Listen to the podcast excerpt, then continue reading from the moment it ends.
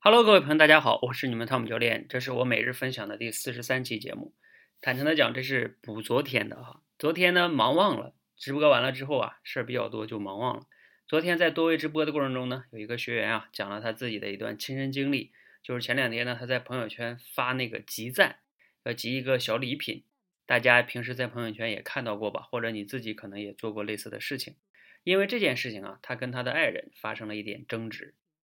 他的爱人认为呢，他这样的一个行为啊不太好，理由呢有三点。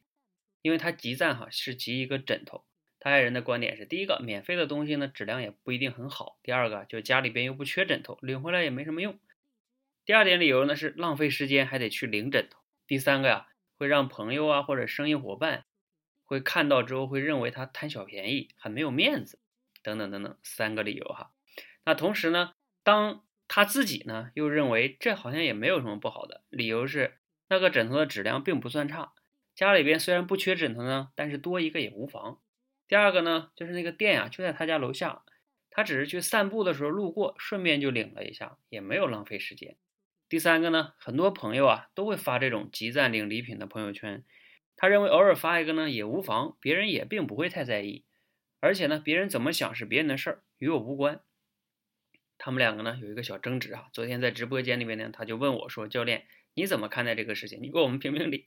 我说啊，我不给你评理，你自己回头好好梳理一下这件事情的前因后果。今天呢，他写成了一篇文章发给我哈，我看完了之后啊，我就问他了一个问题，我说啊，你自己想一下，如果说你做这个行为，你只有让你选一个最重要的目的，那个目的会是什么呢？他说：“哎，其实啊，我内心真实的想法，当时最想做的事情是破坏一下自己的完美主义的形象，想让呢他这样的话，因为他以前啊非常的在乎别人的看法，想让自己啊不那么在乎别人的看法。好，你看哈，当他回完回答完这个问题的话，那问题就非常好解决了。也就是说，其实根本就不是面子的问题。”因为面关于面子的问题啊，他跟他的爱人如果再争论两天，也争论不出来对错，因为各有各的理由，每个理由呢都有一定的道理。那我就问他一个问题：如果你为了达到你这个目的的话，你有没有一些其他的更好的方式呢？尤其是没有其他副作用的那种方式。他自己想了想，哦，那我接下来可以去多出去找一些陌生人啊，或者是熟人啊，通过给他们直播演讲讲故事。你看这样的话呢，这件事情就不用去争对错了，而是呢思考未来怎么样做能更好的达到自己的目的就可以了。好，那通过这个小事情呢，不知道你有没有一些启发和思考哈？我自己的两点启发和思考是这样的哈。第一个就是对于我们在过去发生的一些事情，尤其是跟我们身边的亲人哈，都是亲人，没有必要太执着于去争谁对谁错，因为对和错啊。有的时候也没啥意义，而且呢，有些事情它没有绝对的对和错。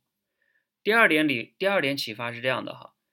就是我们发生了一件，我如果说是有争执的事情啊，我们要去反思，认识到我们当时做这件事情的初衷是什么呢？当时的真正的目的是什么呢？然后回头来再去看如何能更好的指导未来呢？而不是纠结于过去那个对错里边。这个呢，我希望更多的朋友呢可以去思考一下。是不是这样的一个道理哈？好，今天的分享呢就到这里哈。如果你觉得对你有启发呢，可以点个赞；如果你觉得对朋友也有启发，可以转发给他。谢谢大家，谢谢。